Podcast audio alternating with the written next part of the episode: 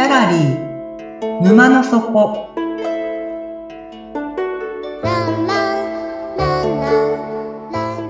これは月に2回だけオープンする不思議なギャラリー沼の底で店主のオセアンと織りなす抽象画の世界のお話。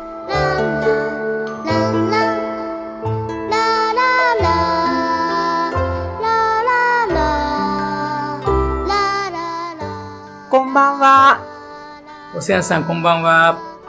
沼の底からよくいらっしゃいました。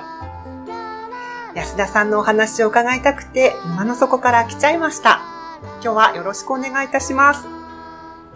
はじめに、お名前、何とお呼びすればよろしいでしょうか？やっさんと呼んでください。やさんですね。はい。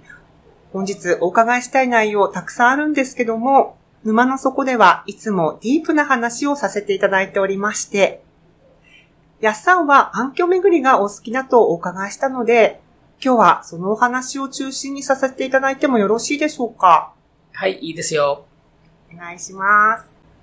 では、あの、やっさん、最初の質問なんですけど、まず、あの、そもそも暗渠っていうのは、あの、どういったものでしょうか、あの、暗渠っていうのはですね、一言で言えば、えー蓋をされちゃった川ですね。えー東京には昔はいっぱい川が流れていて、その、水が見えたんだけれども、都市化の流れでですね、えー不要な川は蓋をされて、まあ、その、道になったり、遊歩道になったり、まあ、あるいは全く功績がなくなったりするんですけども。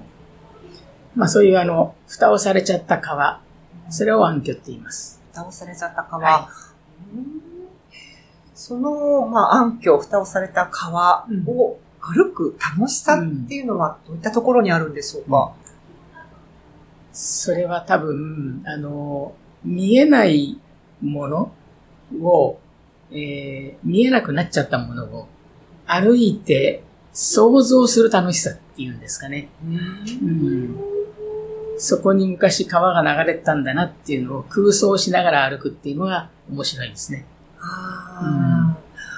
あの、先日ね、一緒に暗渠、あの、実際に歩かさせていただいて、その、まあ、現実はただの舗装された道なんですよね。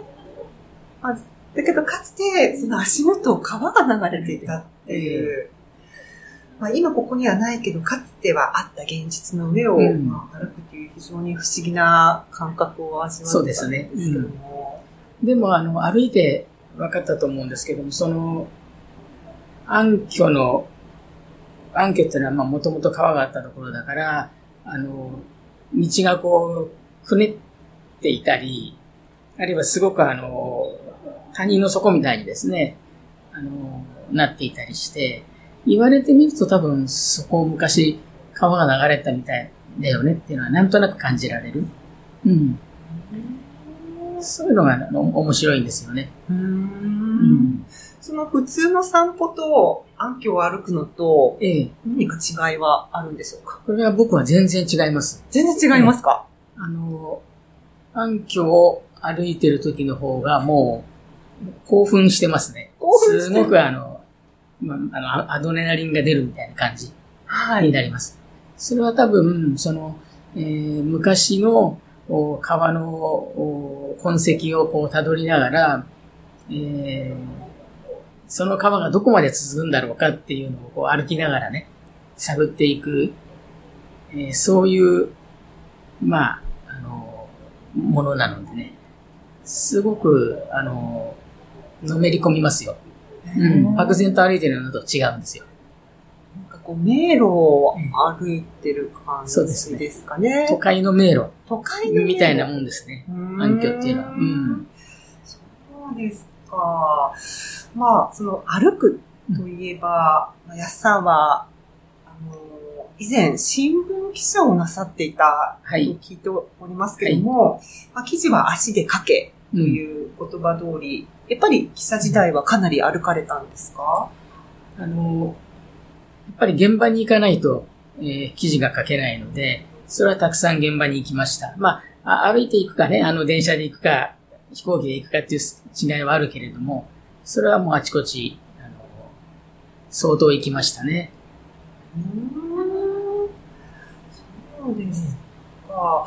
まあ、あの、まあ、暗渠散歩って私この間感じたのは、その何か安心感があったんですよね。うん。あの、この道歩いていけばいつか本流に出会えるっていう、あの、安心感があったけど、やっぱりうん。記事を書く、そのための、あの、取材というか、あの素材を集めるっていうのは、そういう、ね、あの、本流につながっていくかわからないっていう難しさがありますよね。そうですね。あの、あんまりこう、し新聞記者の仕事と暗渠巡りとね、そういうふうにこう、関連付けで考えたことはないけれども、まあでも、あの、改めてこう考えてみれば、その、断片を集めて、一つの、まあ、形あるもの、うん、ストーリーにするっていう意味では、ちょっと似たところがあるかもしれないです。そうですか。まあ、ご自分の足を使って取材された、その断片、え点というか素材を集められて、まあ、最初の段階では、まあ、脈絡がない、うん。点在している、そういった断片たちを、まあ、なんかパズパズルのように集めていく感じですかね。で、一歩の流れ、線にね。していくっていうことが、それはあの暗渠巡りも同じですよね。あの暗渠を巡ってると、その、えー川の跡がね、えー全部こう、一本の川の、まあ、道路のように繋がってるところばかりじゃなくって、途切れ途切れのところもいっぱいあるんですね。ですから痕跡を見失う。うん。歩いてると痕跡を見失うんだけれども、えーその見失ったところから、さて次どこまで、あの、こう、迂回して、歩けばね、また別の痕跡が見つかるのかな。そういう意味では、こう、断片をたくさん集めていって、自分の頭の中で昔の川を作り上げるっていうことだと思います。へえ。ちょっと話変わっちゃうかもしれないんですけど、私この番組の中でよく点の話をするんですね。で、まあ、点っていうのはこううんピラミッドの頂点みたいなイメージですね。ピーク、トップ、うん。そういった点なんですけど、この暗渠巡りをね、一緒にさせていただいて、うんあ、暗渠っていうのは、そのピークトップの点と反対のところにあるんだな。その、と、こう、ピラミッドを逆さにした感じですね。うん V 字の谷間の、ええやっぱりそこに水って集まってくるので、基本的にはそうですね。そうですよね。あだからそのピークと真逆のところを今歩いてるうん。谷間のずっと稜線と逆のところを歩いええていて、なるほど。うん。あ、点をひっくり返したら線になるんだなってなんかちょっとうん。思ってすごくいい気づきがうん。来たんですけども、あの本当に経験っていうのは、その線をこう伝っていくっていうのが、何かこう、写経をしてるような感じもちょっとあって、きっとそうだと思います。ううん。ん。何かあの、暗渠巡りをしてる時っていうのは、えーすごくあの、気持ちがいい、うん精神的にすごくいい状態にあるなっていう、そそういう感じですね。だから、あのやめられないんだと思いますよ。うんええまあ、ある意味デトックスになる、なってるんだと思いますね。気分転換とか。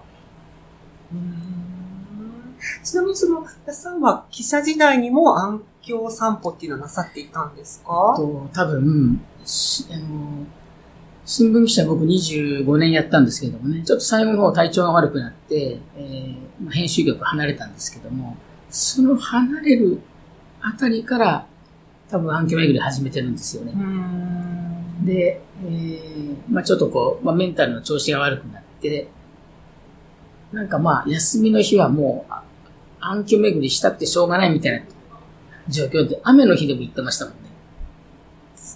ですか、ちょっと追い込まれてた感じもあるんもしれないです。かね。歩かずには折れないみたいな状態だったんですうね。ん、歩かずには折れなかった。ええ。そこまでちょっと仕事で追い込まれていたたんですだと人だったんです。すかね。まあ、本当にね、記者さんって大変なお仕事だったと思うんですけども、まあ、体を壊されて心の方もちょっと普通になられて、まあ、それでも記者をそこまで続けられた理由っていうのをお聞きしてもよろしいですか、やっぱり、ね、面白い仕事なんですよ、新聞記者って。だから、あの、えー、特段の不満もなく25年やったんですね。まあちょっとね、あの、えー、中間管理職になって、ストレスが多くなって、調子が悪くなったけれども、そこまでは、あの、まあやめようと思ったこともなかったし、多分、割合合ってた、僕に合ってる仕事だったんじゃないかなと思います。うですまあ、でもね、せっかく会っておられた職業に疲れたけども、えー、ね、辞められた25年ですかね。25年やりましたけどね。辞められて、そうですか、今それでね、あの、新しいお仕事に疲れて、いらっしゃるわけですけども、今のご職業をお聞きしてもよろしいですか、はい、今はね、社会保険労務士っていう資格で仕事をしてます。はい。一般的には社労士さんそうですね。ですね。はい。屋さんのその社労士さんのその、まあ、強みというか、うん、そこはどういうところに？そうですね。あの、まあ、前の仕事はね、新聞記者なので、まあ、全然、あの、畑の違う仕事ですからね。えー、まあ、3年前に、えー、社労士の事務所を始めて、まあ、これも本当ゼロからスタートしているのでね。で正直言うとね、あんまり強みってないんですよ。ただまあ、あの、社労士の業界っていうのは今仕事がいっぱいあるので、まあとにかく零細企業の困りごと、めんどくさいことを、まあとにかく何でもおっしゃってくださいと。で、社労士としてやれるものは、あの、片っ端からやりますからっていうことで、まあ今やってるっていうことですね。そうですか。じゃあ、ちょっと改めて最後の質問なんですけども、やっさんが本気で助けたい、うん、役に立ちたいと思うのは、どのような方たちなんでしょうか？それはやっぱりあの、えー、もう零細企業の社長を助けたいっていうことですね。まあ本当に苦労してる人が多いし、えー、まあまあ、社長が全部ね、一人で何でもやらなきゃいけないっていうそういうことが多いのでね。まあ、なんとかその、うちの少しでもね、あの、お任せいただければ、えー、社長が本業に専念できるようにね、あの、まあ、サポートすると。そういうのが、まあ、社会保険労務士の一つの役割だと思うので、そういうのを、まあ、重視してやっています。はい。はい、ありがとうございました。では、えー、本日は社会保険労務士の安田竹春さんにお話をお伺いいたしました。安さんどうもありがとうございました。ありがとうございます。概要欄に安さんのホームページを載せさせていただきますので、あの、気になる方はお気軽に訪ねられてみてください。では、今日のお話はこれでおしまいにしたいと思います。眠って目が覚めたら新しい世界が待ってますよ。皆さんおやすみなさい。おやすみなさい。